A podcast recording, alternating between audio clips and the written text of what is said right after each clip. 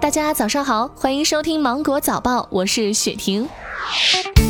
机动车驾驶室的前后窗范围内悬挂放置妨碍驾驶人视线的物品的行为将被罚款了。近日，长沙的黄先生在八一路与迎宾路交汇的地方，就因为车内悬挂了平安符挂件，被罚款五十元。对此，长沙交警回应称，驾驶机动车不得在驾驶室的前后窗范围内悬挂放置妨碍驾驶人视线的物品，若有违反，可根据相关法律法规对行为人罚款五十元，不计分。提醒广大车主在后视镜上悬挂配饰，可能会在行车过程中遮挡视线，影响安全驾驶。希望广大车主能自行去除，消除安全隐患。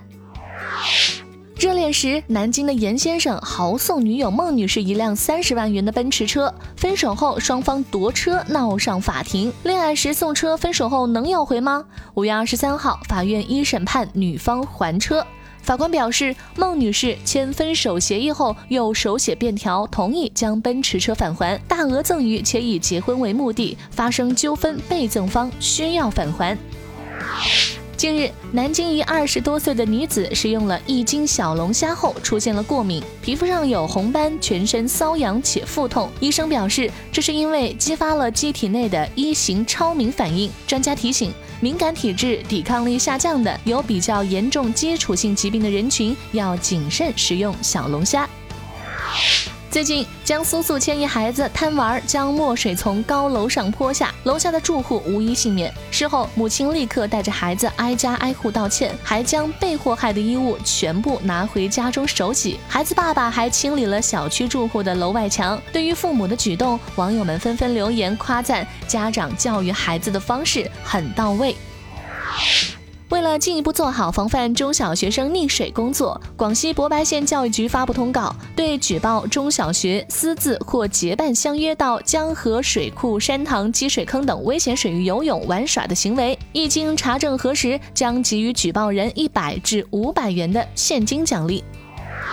武汉市卫健委的消息，截至五月二十四号，武汉市集中核酸检测工作进展顺利，采样工作接近尾声，可能仍有少数居民因各种原因未能进行核酸采样和检测，请从未做过核酸检测的居民于五月二十六号十七点前主动到社区登记，统一安排采样检测。从小你有航天梦吗？载人航天工程总设计师周建平日前透露，第三批航天员选拔将不限于飞行员，还包括飞行工程师和有效载荷专家及科学家。周建平说，第三批航天员选拔是为了去空间站执行任务，将科学家送入太空。第三批的航天员选拔今年的七月前后会完成。很多人外出吃饭习惯用开水烫碗，以为这样呢能够杀菌消毒。其实因作用温度和作用时间不足，这样并不能杀死大多数致病性的微生物。要达到效果，煮沸、流通蒸汽或者用红外线消毒碗柜都是可选的方法。若采用煮沸，一定要多煮一会儿；用红外线消毒柜一般要维持十五到三十分钟。所以在外吃饭用开水烫碗，能给你的只是心理安慰。以上就是今天的新闻，我是精英九五电台的雪婷，祝你度过美好的一天，拜拜。